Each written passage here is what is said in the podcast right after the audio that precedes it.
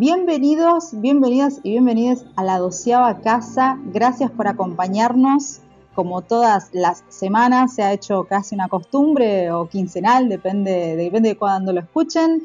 Mi nombre es Galatea y aquí estoy con mi queridísima amiga, compañera de casa y de signo zodiacal, Raidne. ¿Cómo estás, Raidne? Buenas, buenas, buenas a todas, a todas, a todos.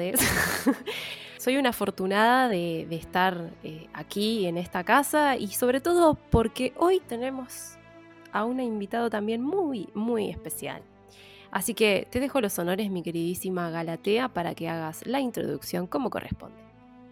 Bueno, una vez más, nuestro queridísimo país hermano México nos trae a un artista, un artista así de, los mejores del fandom, estoy muy, muy contenta de que nos haya dado su tiempo. Así que bienvenido, Manik Ocelot, a la doceava casa.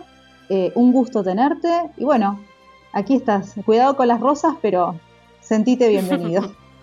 No, muchísimas gracias, chicas. Es un honor estar aquí en su programa. Estoy un poquito nervioso, la verdad, pero es, eh, todo bien. La verdad agradezco esta oportunidad. Mm. Les mando un fuerte saludo y pues. Ay, Dios, es el nervio. relájese, relájese. Acá tiene un tecito de rosas. Sí, gracias. No son este, ¿eh? Pues básicamente quiero agradecerles y felicitarlas por su trabajo que hace y el darle esta oportunidad a los fanartistas de Sencilla, que somos muchos, sé que hay mucho talento allá afuera, más que nada aquí en Latinoamérica. Hay demasiado, demasiado talento. Y creo que esta es una buena oportunidad para, para brindar ese apoyo, para que muchos eh, podamos eh, mostrar nuestro trabajo hacia, pues no hacia Masabi Kurumada, sino que a los demás, al, al fandom en sí de Sensei, ¿no? ¿Qué es lo que necesita ahorita pues, Sensei? Alimentarse de ese de esas historias que tanto le hacen falta, porque si, si bien es verdad, el, único tóxico somos el mismo, el mismo fandom, pero también recae en nosotros en, poder recrear historias buenas para que Sensei siga creciendo y pues nunca muera, porque la verdad es, hay mucha tela de donde cortar que Sensei hay demasiado, pues, es mitología griega, ¿no? De muchísimas historias. Totalmente. voy, a, hacer un monumento a este chico, te diré, o sea, voy a replicar sus palabras y citarlo. O hay que hacer un manifiesto con, con lo que acaba de decir. totalmente. Tal cual. Y pues vamos a empezar ahora, así que, ¿qué quieren saber, chicas? Opa. Opa, así, así nomás, señor Manito. Espere, no estoy lista. Invítame al cine. Em, no, vamos, vamos, por, vamos por el principio para no ponerlo más nervioso, pobre de lo que está. Em, después de esas palabras hermosísimas y ese mensaje de amor y paz que tanto hace falta, eh, en el fandom y está súper bien recordarlo porque todos nuestros invitados, eh, si hay algo que se han puesto de acuerdo, aunque ni siquiera por ahí no se conocen entre ellos, pero todos tienen el mismo sentimiento y eso es hermoso, así que siempre se súper valora. Eh, pero bueno, queremos, queremos empezar por el principio, haga redundancia. Eh, queremos saber cómo llegaste a Senseiya en, tu vida, digamos, así, en tu, en tu infancia o en tu juventud, y, bueno, cómo ese camino llevó progresivamente a, eh, bueno, a la obra que estás haciendo hoy, por la que te conocemos y por la que, por la que formas parte de, los creadores del fandom. Wow, pues sí es, es un poquito extensa y la, voy a, la, voy a, la voy a resumir, así que la voy a sacar en sagas, ¿no? No, pero este es tu momento. Expláyese, expláyese. Ok, bueno, pues yo empecé a ver Sencilla, que en aquel entonces era nada más Caballeros del Zodiaco, por ahí del 93, 94 más o menos. Lo pasaban los sábados a las 8 de la mañana. Imagínense siendo un niño de 8, 7 años levantarte los sábados a las 8 de, de la mañana a ver la televisión, ¿no? Un patriota. Sí, ¿quién se quiere levantar? Y siendo niño, siendo honesto, ¿quién se va a parar temprano a ver? yo empecé a verlo, pero yo lo veía como una caricatura pues común y corriente. Pero en la escuela todo el mundo empezaba a hablar de, ¿ya viste los caballeros del zodiaco? ¿Ya viste esto? Entonces decían que cometa Pegaso, el dragón así, digo, ¿qué rayos estás hablando, niño? y pues empezaron a decir, no, es que los sábados pasan una caricatura muy padre en, tal canal a las 8 de la mañana y pues, bueno, pues vamos a verla. Y yo la empecé a ver por ahí del capítulo de Dócrates. Ah, de Dócrates, sí. Y sí, me impactó tanto el, el estilo de dibujo, la música más que nada. Yo siendo un niño dije, ah, mira qué bonita música. Que había sangre, se golpeaban y lanzaban rayos. La empecé a ver y pues me atrapó, como a todos nosotros, pues nos atrapó la historia. Eh, me atrapó más que nada por los valores que, que muestra la serie. La amistad, el no darse por vencido, el dar el 100 siempre. Y pues ahora sí que me la aventé de filo todos los sábados. Pues, me veías con mis primos, mi familia viendo Sencilla todos los, sábados, ¿no? Porque hasta incluso mis tíos, mis abuelos, mis primos, pues venían a mi casa a ver los Caballeros del Zodiaco, porque era la única casa donde teníamos una televisión a color. Es la primera vez claro, es la primera vez que escucho que una familia entera se levanta temprano a verse en Seiya, o sea, wow. Era chistoso porque, pues, imagínate, a todos nos pegó, más que nada a mis tíos, pues les gustó la música, a mis tías les gustaron los personajes, cada vez que Shiru se cueraba, pues decían, ay, mira, ya se encuera Shiru. Estas señoras saben, saben. Muy bien. Sí, y imagínate, era una televisión chiquita, era la única tela a color en la casa. Y este, prácticamente éramos como 15, 20 personas en la sala viendo los caballeros del zodiaco a las 8 de la mañana. Imagínate nada más. ¡Wow! ¡Qué lindo! Sí, o sea, por eso ese tipo de cosas es que valoro mucho los caballeros del zodiaco. Extraño mucho ese, tipo de convivencias en la familia. La extraño mucho, la verdad porque ahora pues ya prendes tu lap, prendes tu celular y pues ahora sí que en solitario. Y antes yo creo que ese era lo mágico de, ese tipo de series que reunían a la familia o a los amigos y pues podías a platicar toda la semana. Wow. Bueno, entonces, ¿qué sucede? Tiempo después eh, se estrena un programa de videojuegos eh, en esa misma barra de programas infantiles que había los sábados, que se llamaba Nintendo Manía, y sacaban cápsulas de, pues, de cualquier cosa. Y hubo un programa que sacaron, pues vamos a hablar de animes y videojuegos. Y empezaron a hablar de, Dragon Ball, de Street Fighter, que era lo que estaba de moda en aquel entonces. Y de repente, de repente en esa cápsula empiezan a hablar de, Caballeros del Zodiaco y empiezan a llamarlo Senseiya. Yo no sabía que se llamaba Senseiya, pues yo creo que nadie en aquel entonces. y empiezan a pasar imágenes del manga. Y dije, wow, ¿por qué se ven así los Caballeros del Zodiaco? ¿Eso qué es? De, dónde lo sacaron. Y empiezan así, no, pues es que la creación de Masami Kurumada. Y fue como una epifanía eso. El nombre de Masami Kurumada se me quedó tan clavado en la cabeza que nunca se me olvidó, ¿no? Y este, pasaron los años entre la secundaria, entre la preparatoria, pero pues Caballeros del Zodiaco pues acabó y hasta ahí terminó lo mío. Pero yo tenía la, todavía ese recuerdo de, de esos dibujos que yo vi de, de caballeros, dije, ¿de dónde los habrán sacado? Entro a la preparatoria y conozco más gente que le empieza a gustar igual el anime, el manga y todo eso. Y uno de mis amigos de la, de la preparatoria, recuerdo mucho que en su casa tenía los mangas de, de Senseiya y tenía los de la saga de Hades, muchísimo antes de que llegaran los, eh, los ovas de, de, la saga de Hades aquí eh, a Latinoamérica. Entonces, pues yo me quedé así de, wow, estos dibujos, ¿qué onda? Y él me dice, no, pues es que esto es la saga de Hades, es el manga de Senseiya. Claro. yo, ¿cómo? Pues dice, mira, ya en Japón pasa que si un manga tiene éxito, pues lo pasan al anime, pero pues se tardaron mucho en sacar Caballeros del Zodíaco. Estos son los Caballeros del Zodíaco original. O sea, de aquí sacaron lo que tuviste en la televisión. Y dije, wow. Me quedé tan impactado yo con el trabajo de Masami Kurumada que dije, yo quiero dibujar como él, o sea, yo quiero algún día tener su mismo trazo, su, mismo, su misma capacidad creativa, porque eh, a mí también lo que me llamó mucho la atención fueron las armaduras, ¿no? O sea, ¿cómo haces que un cangrejo se, sea una armadura para un caballero? O sea, es un cangrejo, ¿cómo? Claro. Un centavo, ¿cómo le haces? wow.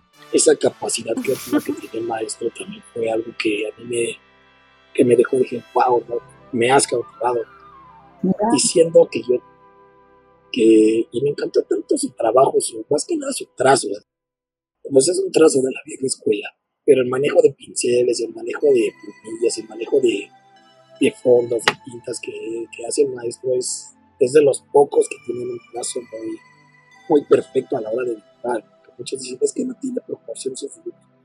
Déjate la proporción, el trazo que hace el maestro, con un pincel, con una plumilla, chécate nada más cómo hace un trazo tan exacto, tan lineal, tan hermoso que dices, eso fue lo que a mí me cautivó de su lado artístico de él.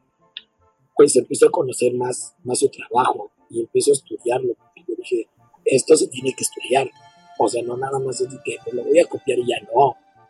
Eh, para tú poder tener el nivel que tiene el maestro Kurumada, cualquier mangaka, pues tienes que estudiar su estilo, porque no es lo mismo copiar eh, una imagen de cualquier mangaka a reproducir su estilo.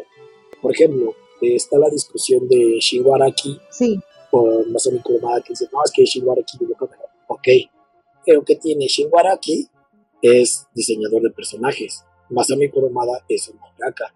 Yo a varios amigos les digo, mira, si tú pones una imagen de Seiya hecha por Shiwaraki en cualquier forma funciona. ¿Por qué? Porque está, tú estás viendo el personaje de Shiwaraki. Pero si tú ves a un Seiya con un fondo que no corresponde al tipo de trabajo que maneja Masami Kurumada, vas a decir, no, esto no corresponde al estilo del maestro hay muchos elementos que componen las ilustraciones de, de Masami Kurumada para que tú puedas este, tener 100% o una, aproximación a, pegarle al estilo del maestro. Digo, los dos son muy buenos en su, en su, área de trabajo. Shinwara aquí era muy bueno dibujando este personaje. Claro. Masami Kurumada lo que tiene es de que eh, hace unas páginas en los mangas muy elaboradas, o sea, simplemente los fondos que él maneja, que es wow, o sea. Entonces, empiezo a conocer más el trabajo de hacer informada. Después llega Beta X aquí a México y dije, ah, caray, pues tiene más trabajo. Mm. Y llega el manga aquí a México con una editorial que se llamaba Editorial Beat. Y la verdad yo dije, pues quiero yo algún día poder dibujar como él. Y empecé, empecé yo a dibujar, a copiar estilos y toda la onda y de repente entre mi mismo círculo de amigos, pues nos dedicamos a hacer fanfics, los íbamos y los vendíamos a, los mercados, o en la misma escuela, le sacábamos fotocopia. Yo siempre fui más de hacer diseño de personajes, no hacía lo que estoy haciendo ahorita. Claro. Porque todavía yo no me sentía capaz como para poder dibujar tanto. ¿no?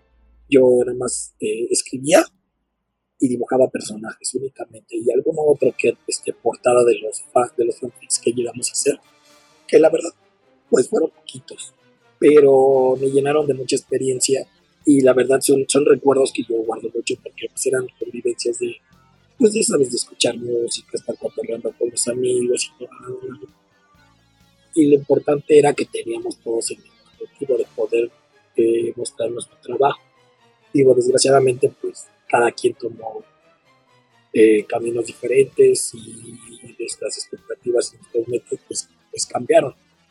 Pero yo siempre me enfoqué de que algún día voy a dibujar como más humana, algún día voy a hacer manga, algún día ah, voy a poder mostrar lo que yo sé hacer, aunque no sea de manera oficial, pero lo voy a hacer.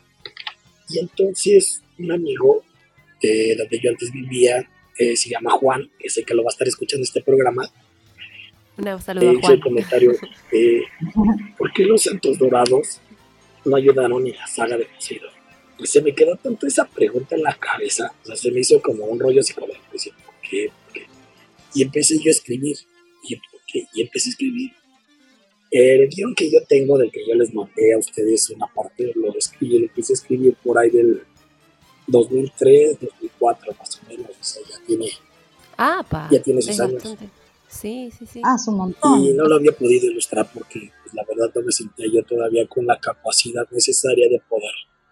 No tenía yo la capacidad todavía necesaria como para poder plasmar eso que yo quería. Porque yo decía, yo lo quiero hacer como el maestro Masami Kurumada porque de verdad a mí me impactó bastante su trabajo y yo lo quiero hacer así. Y aparte de eso, eh, para mí, el poderlo hacer eh, me transportaba a esas épocas de cuando era niño y cuando yo empecé a aprender a dibujar y más que nada cuando pasábamos tiempo con mis primos, que veíamos caballeros del zodiaco, me recuerda mucho eso cada vez que yo estoy haciendo alguna página. Claro.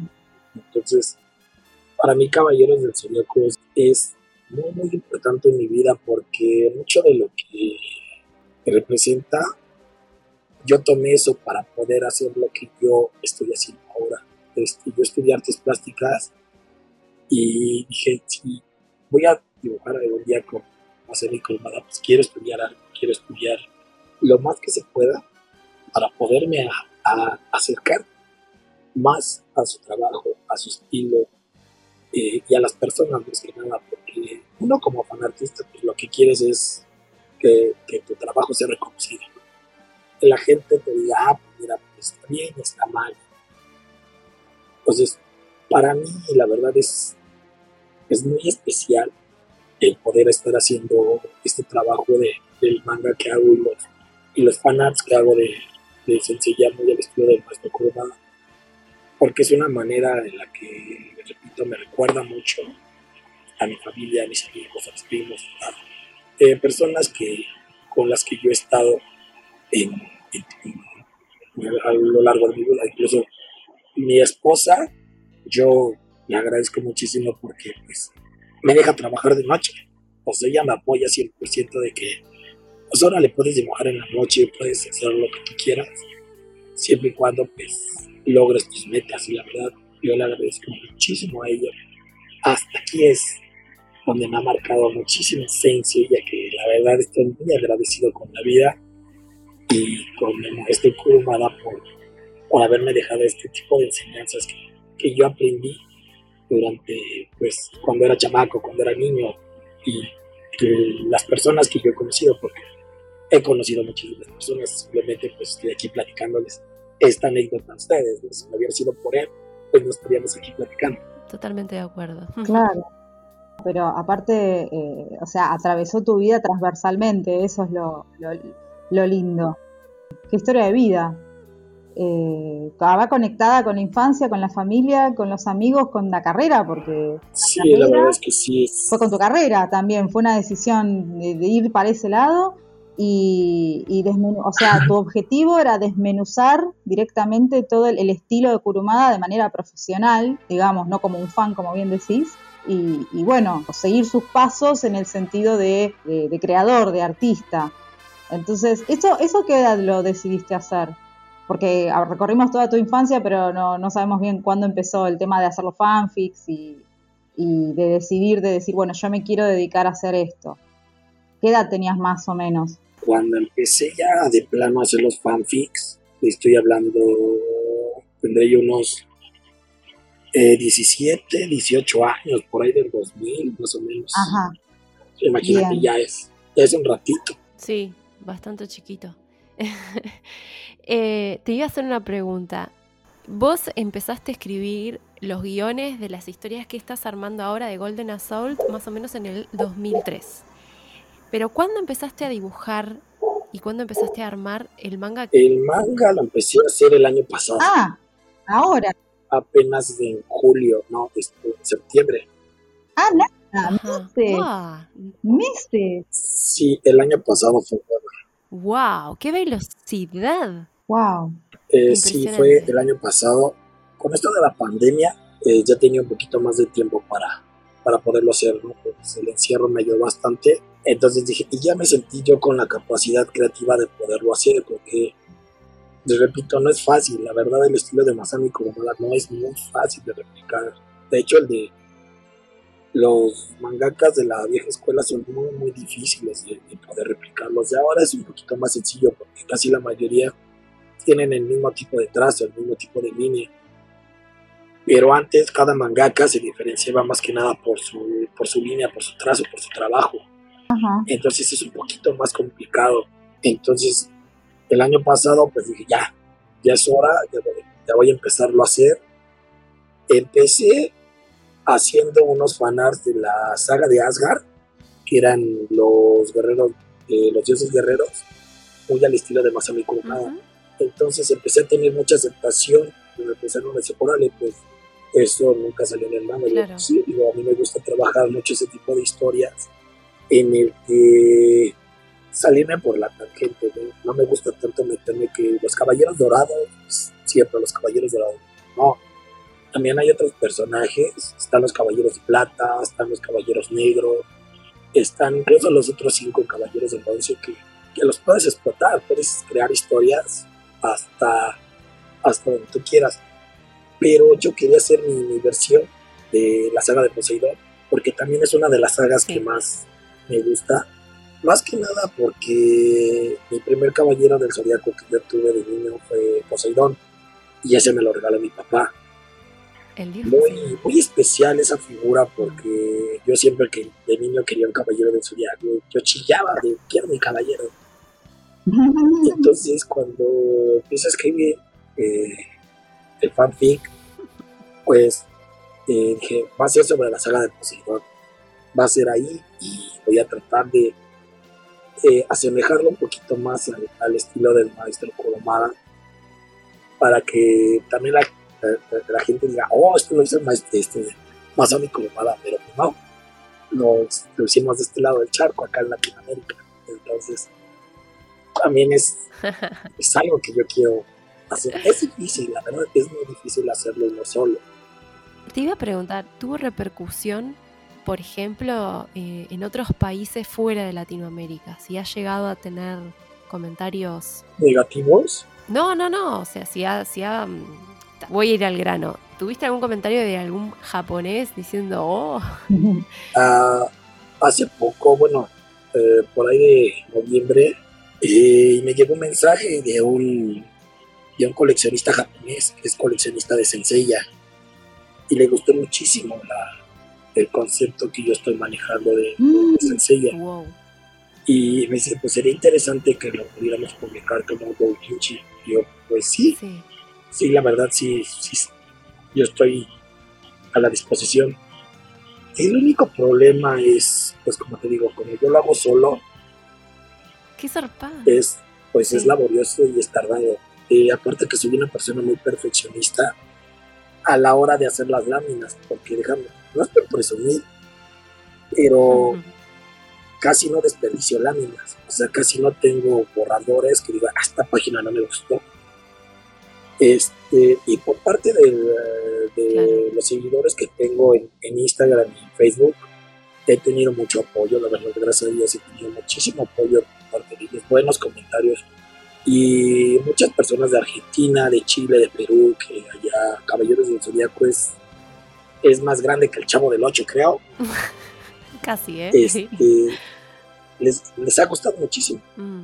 Eh, les ha gustado muchísimo. Y la verdad, el este, Sergio Ledesma, el de que hizo Los Santuari, sí. Eh, también me ha apoyado muchísimo. Con, Sabes que hace esto, hablo así. Entonces he tenido mucho contacto con él en algunas ocasiones para poder intercambiar ideas.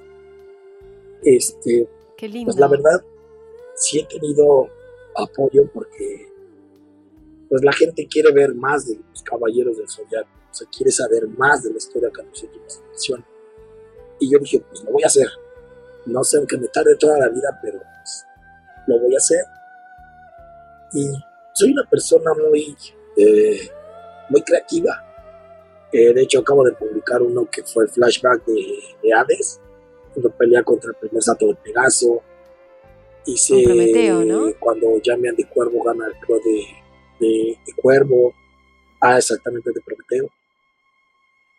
Estoy haciendo otro sobre Fénix, que son las crónicas del Fénix, que aquí es eh, eh, son las misiones que le manda Atena, porque según en mi fanfic, Fénix es el que hace el trabajo sucio de, de Atena. Fénix y Canon. Qué buena idea. Los que están haciendo el trabajo sucio.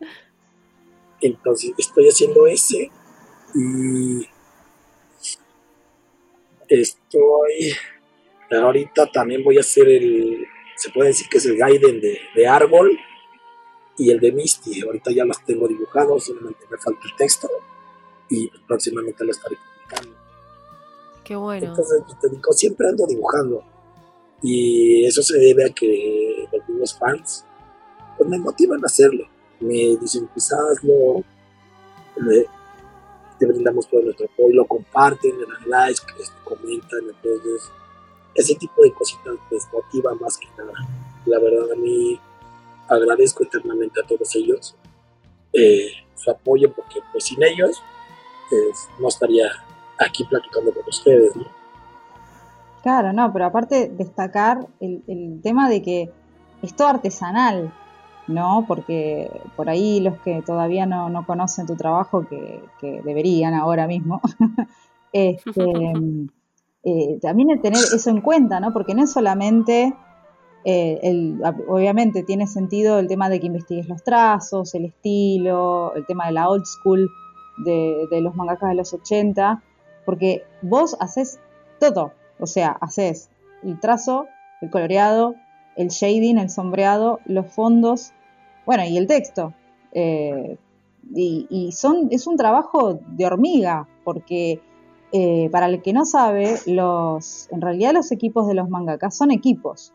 O sea, son, Totalmente. es un grupo de Hay personas colaboradores. hay entre 10 y 15 personas que están trabajando atrás de un capítulo. Entonces, el que lo haga una persona sola, eh, no, no, no sé, merece un monumento. Eh, sobre todo cuando, cuando es seguir los... gracias. Sí, no, pero por favor. Pero es, es un trabajo muy, muy delicado, eh, que te- obviamente toma su tiempo. Como dice Manik, es perfeccionista, entonces no quiere sacar nada hasta que no esté todo pulido, pero eh, es un dato no menor. O sea, no estamos hablando de, de herramientas digitales, no estamos hablando de un equipo de gente. Estamos hablando de una sola persona que hace todo solo. Se nota la, la el labor artesanal. Sí. Yo, porque también ilustro, me doy cuenta de que, Sí. de que el trazo este, es, eh, es- está hecho con plumones eh, físicos, no con tramas digitales ni con efectos de programas de edición. Está bueno, está un poco editado para, el esca- para, para, para publicarlo quizás, pero el- las fotos te das cuenta de que todo el laburo es a mano. Entonces, es, eso a mí eso en lo personal es lo que me llamó poderosamente la atención, de que lo hagas todo a mano. Eso fue como un, wow, ok, este chico está loco, está haciendo todo un manga dibujado solo. Este, yo pensé que, en realidad pensé que eran, eran páginas tipo, Sí, la verdad. tipo es- escenas. Pensé que eran escenas o pósters, o, pero cuando supe que estabas haciendo una historia y que estabas diagramándola página por página, fue como, wow. O sea, fue como un llamado, fue como un llamado inmediato. Así que nada, es, es brillante. Qué bueno que les gustó. Sí, sí, desde ya. No, muchísimas gracias. La verdad es, es como yo digo, esto es de un fan, pues para todos los fans que tenemos hambre de más. Totalmente. Y la verdad sí, me gusta concentrarme, me gusta hacer bien las cosas, porque pues ahora sí que de eso vivo. Ha sido difícil este, hacerlo solo, digo, sí me encantaría tener eh, gente trabajando para mí, pero. ¿qué pasa? Que es un poquito complicado trabajar con un equipo que no está familiarizado con el estilo que uno quiere. Claro. Ajá. Digo, no dudo que haya personas que también tengan eh, el nivel, pero tratándose de esto como es eh, meramente artesanal, pues es un poquito más complicado, ¿no? Porque pues son, son hojas grandes y pues todo lo hago entintado, todo lo tengo que estar revisando, lo tengo que escanear, lo tengo que, que checar. Salvo algunos efectos y los hago en digital. Algunos últimos, el de Prometeo, eh, le metí algunos efectos en digital. Porque este, dije, no, este sí lo tengo que ya sacar porque ya, ya no está pide, pide cuando lo vas a publicar. Pero el de Poseidón, Claro. la verdad sí, sí me encantaría tener, de menos a una persona que me ayude a intentar. Pero es un poquito difícil, la verdad. Más que nada por el tema económico. Como esto es, es, es un fanart, pues desgraciadamente no, nadie lo va a hacer por amor al arte. Ah, yo me he ofrecido con otras personas hacerle incluso comisiones y cobrarles y todo eso, ¿por qué? porque yo quiero que mi trabajo se dé a ¿No se te había ocurrido la idea de hacer como o un crowdfunding o algo para que no sé, entre los fans te, te ayuden a, a, digamos, a pagarle a un ayudante a que te entinte o, o quizás eh, eh, algún futuro, no sé, tener una publicación de tu doujinshi, fanfic. Eh, sí, sí lo he publicado. Sí, sí, hice una publicación. Ah. Tal vez en algún futuro tengamos un, promotor o algún un auspiciador, que llaman creo. Eh, siempre ha sido la idea de que cuando vas a empezar algo, siempre hay que empezar picando piedra. No, aunque te cueste trabajo, los frutos siempre te van a ir dando conforme vas trabajando. El dinero y todo eso viene conforme al trabajo. O sea, tú quieres dinero, pues trabaja, tú quieres fama, pues trabaja. Todo eso se va a ir dando con el paso del tiempo, no se lo dan de la noche a la mañana. Es pesado, la verdad.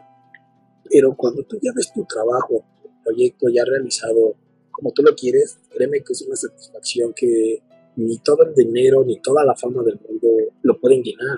La verdad, yo cuando hago esto sin ya, pues lo hago con, pues decimos aquí en México, con un chingo de amor. Chorre amor.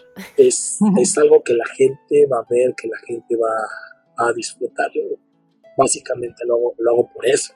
Entonces, sí, de hecho, sí, sí, sí, me gustaría tener al menos unas dos personas trabajando para mí. Digo, tal vez en algún futuro lo voy a tener. Espero poder encontrar a ese, ese equipo de trabajo que también, también tanto deseo que podamos eh, no solo hacer fanfics de Sensei, sino también es crear historias propias y poderlas publicar, porque lo repito, aquí en Latinoamérica hay muchísimo talento, muchísimo, la verdad. Yo he leído fanfics de, de otras series, de otro tipo de, de novelas, muy buenas, la verdad. Pero ¿qué pasa? Que muchas veces entre los mismos fans no se apoyan. Eh, yo sé que el, fandom de Sensei es uno de los más tóxicos que hay. Es muy raro que yo me enfrasque en una conversación de, Sensei de que, ah, que Saga es más fuerte que Shaka o que los Canvas es mejor que, que, que, el Exhibition. Yo como les digo a todos, eh, Sensei es para disfrutarlo. O sea, sí. disfrútenlo, sea bueno, sea malo, disfrútalo. O sea, toma lo mejor que puedas de cada de cada parte y guárdalo para ti. O sea, puede haber cosas, un podio como lo que pasó con Netflix, pero pues algo tiene la de Netflix que pues, también está buena, que todos digan, ah, es que está gacho. Pues sí, pero pues ahí está. Algo positivo de todo esto también es como, como mencionaste vos al principio, de que lo que mantiene vivo a una saga, a una serie, a una, lo que sea, son las historias. Y las historias, por más que se contradigan, por más que uno tenga una idea de ir para un lado y otro autor tal vez quiera ir para otro, ¿no? En donde no coincidan esas, eh, esos, no confluyan en, el mismo punto, aún así enriquecen ese universo. Y eso a veces es una de las cosas que el fandom se olvida. Que no importa si Next Dimension va para un lado, tampoco hace que el fandom tenga que desmerecer lo que se hizo previamente. Em, yo creo que también es eso lo que pasa, ¿no? Es como, como que uno tiene que seguir lo que hizo un autor y en realidad para mí es como que puede coexistir tranquilamente. Con, con Gala siempre lo, lo mencionamos. Sí, claro, o sea, eh, a mí no me gusta mucho eso de que es que esto es canon y esto no es Totalmente. Es sencilla, es Caballeros del Zodiaco, tú creciste con ese nombre y lo estás viendo. Entonces, no puedes por ejemplo, yo he visto, bueno, conozco personas que juzgan mucho de que, Next Dimension ni siquiera lo has leído, ni siquiera lo has visto. Otros que los cambian, nada más te quedaste con lo que viste de la serie, no has visto más allá, no puedes juzgar. Eh, como dicen, no puedes juzgar un libro, un libro por su portada. Por ejemplo, para mí, el, lo que viene siendo episodio G es buenísimo. Buenísima la historia el argumento es, es, muy bueno. Desgraciadamente, pues el dibujo no le ayuda mucho.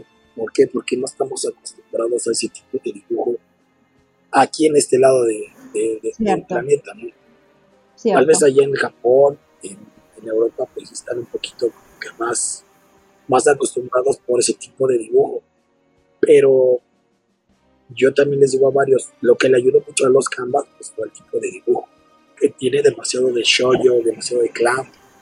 le ha ayudado bastante a tener el éxito que tiene. No digo que sea mala la historia, es muy buena, pero sí tiene, como todas las historias, tiene sus cosas buenas, sus cosas malas. Pues es un cuento de nunca acabar, o sea, nunca vas a estar a gusto.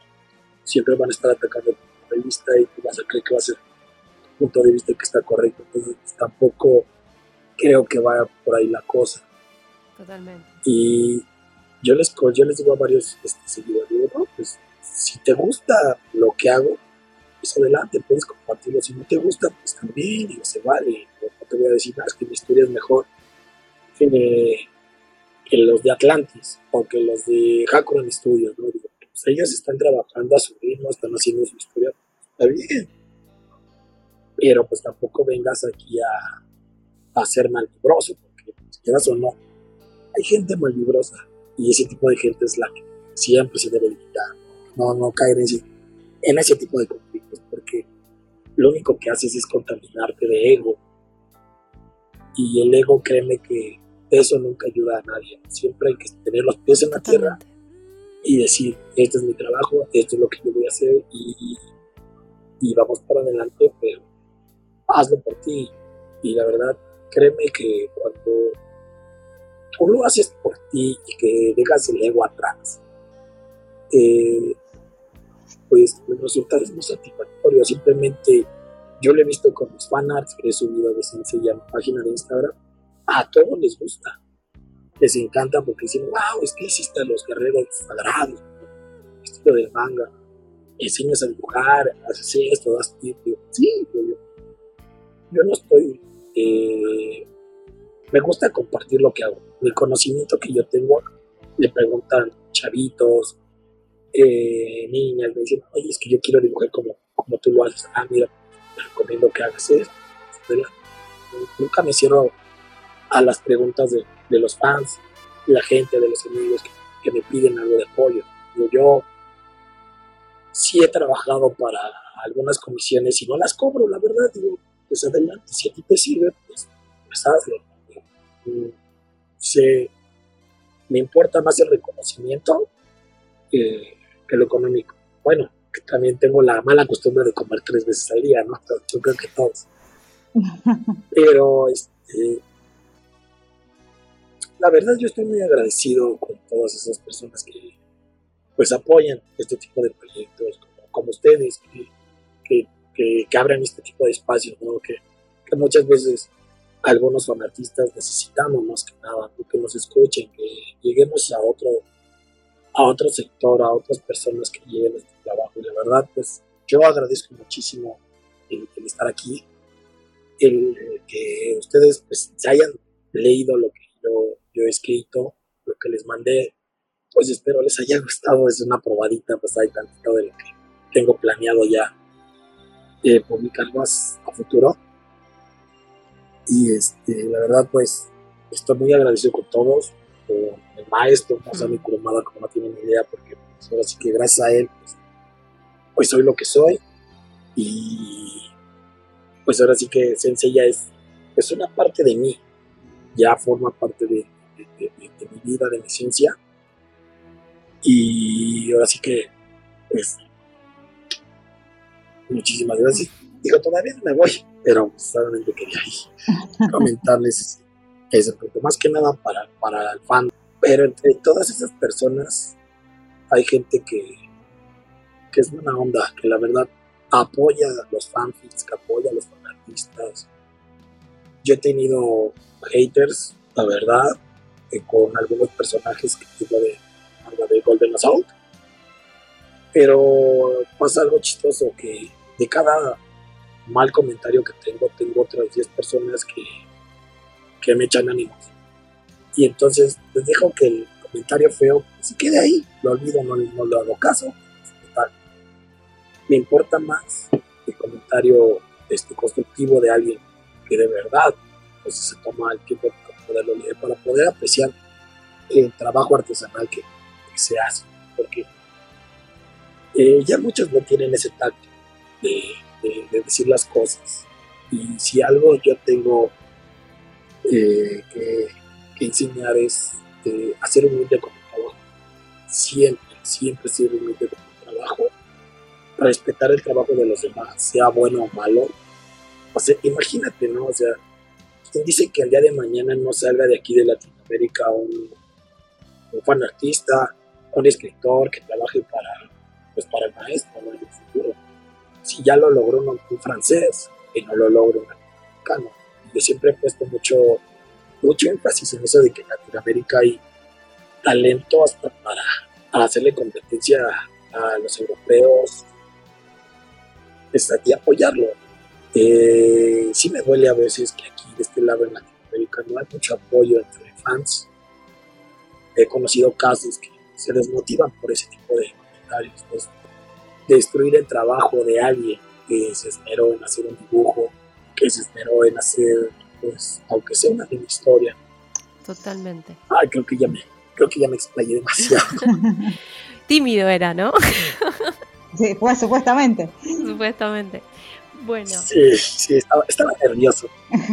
Te soy sincera, ni un pelo de nervioso. Re bien. Te queremos dar, primero que nada, las gracias por, por acompañarnos acá en, la doceava casa. También para nuestros oyentes quizás no saben, pero tuvimos una serie de inconvenientes para grabar este episodio y Manica ha seguido este, ahí del otro lado acompañándonos, o sea, re este, atento. Y bueno, nada, eh, queremos seguir viendo más de, Golden Assault en el futuro y vamos a seguir apoyándote como los que han pasado por nuestra casa. Y, nada, darte un abrazo muy grande. No, pues muchísimas gracias, la verdad. Eh, es, es importante lo que hacen y la verdad es un trabajo muy genial lo que están haciendo ustedes. Y como le repito, eh, hay que ser un poquito más este, pues apoyar, apoyarnos entre nosotros como panartistas y no contaminarnos de ego. Jamás creer que nuestra obra es mejor que la de los demás, porque siempre va a haber uno más chingón que tú. Eso siempre lo va a haber, pero siempre eh, ser humilde.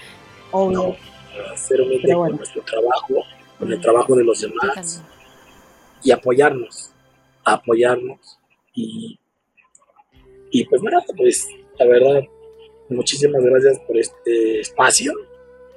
Y con respecto a lo de mi manga, pues me da mucho gusto que lo hayan leído, que les haya gustado, que, lo sigan y créanme que pues se vienen ahí algunas sorpresitas muy especiales uh. más adelante. Bueno, gracias por tu participación, gracias por, por tu trabajo. Esperamos seguir escuchándote este, contándonos más historias y viendo más este, de, esta, de esta historia que recién empieza. Así que bueno, de mi parte y parte de Raine, te dejamos un beso enorme. Gracias por, por este tiempo en la doceava casa. Y bueno, te estamos siguiendo en las redes sociales, en Instagram, Facebook y en todo donde, donde estés. Sí, en Facebook estoy como Senseiya Golden Assault. Eh, En YouTube tengo mi canal de YouTube, estoy como Art Manga. Ahí hago algunos videos de cómo elaboro mis ilustraciones. En Instagram estoy como Mani-Ocelot y mi página de faneo estoy como Mani Ocelot y también voy subiendo algunos trabajos. Buenísimo. Bueno, gracias Manic por tu tiempo y bueno, gracias a todos los que nos escucharon eh, y nos vemos en el próximo episodio. Muchísimas gracias. Cuídense, gracias. Adiós.